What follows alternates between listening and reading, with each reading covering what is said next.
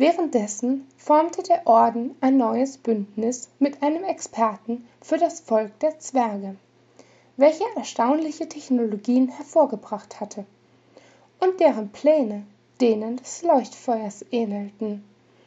Aus diesem Grund glaubte Klerus in ihrer Heimat einen Hinweis auf den Numinos zu finden. Warum ihnen diese Möglichkeit nicht bereits früher eingefallen war? Weil die Sternenstadt hoch oben am Himmel schwebte. Kurmai Kayape allerdings hatte ein Luftschiff nach Sternlingsart gebaut, welches er mit den Ressourcen der Hüter fertigstellen konnte. Im Austausch dafür, dass sie ihn auf seiner Reise begleiten durften. Einer, der sich beim Beschaffen der notwendigen Materialien aus Zeiten der Pyräer besonders hervortat, war kein geringerer als Ota. Genau das war ja sein Spezialgebiet. Außerdem wollte er seinen Fehler wieder gut machen, und die Arbeit lenkte ihn etwas von seinen trüben Gedanken ab. Doch bereits vier Tage später erklärte Kurmai seine Gertrude für Abflug bereit und wie auf Kommando erwachte Chico, als hätte sie nur ein kleines Nickerchen gemacht.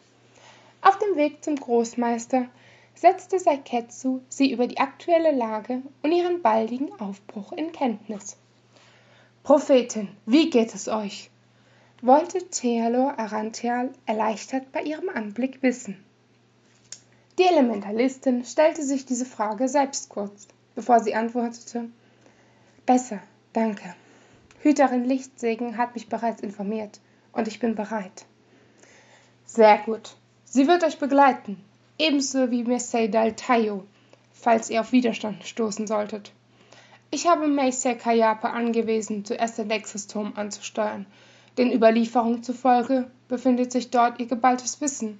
Es ist sozusagen das Herz der vergessenen Stadt, erklärte der Endralea. Hoffen wir, dass wir bis zu eurer Rückkehr von einem Angriff verschont bleiben. Schreitet wohl. Ich wünsche euch jedes erdenkliche Glück, Vince.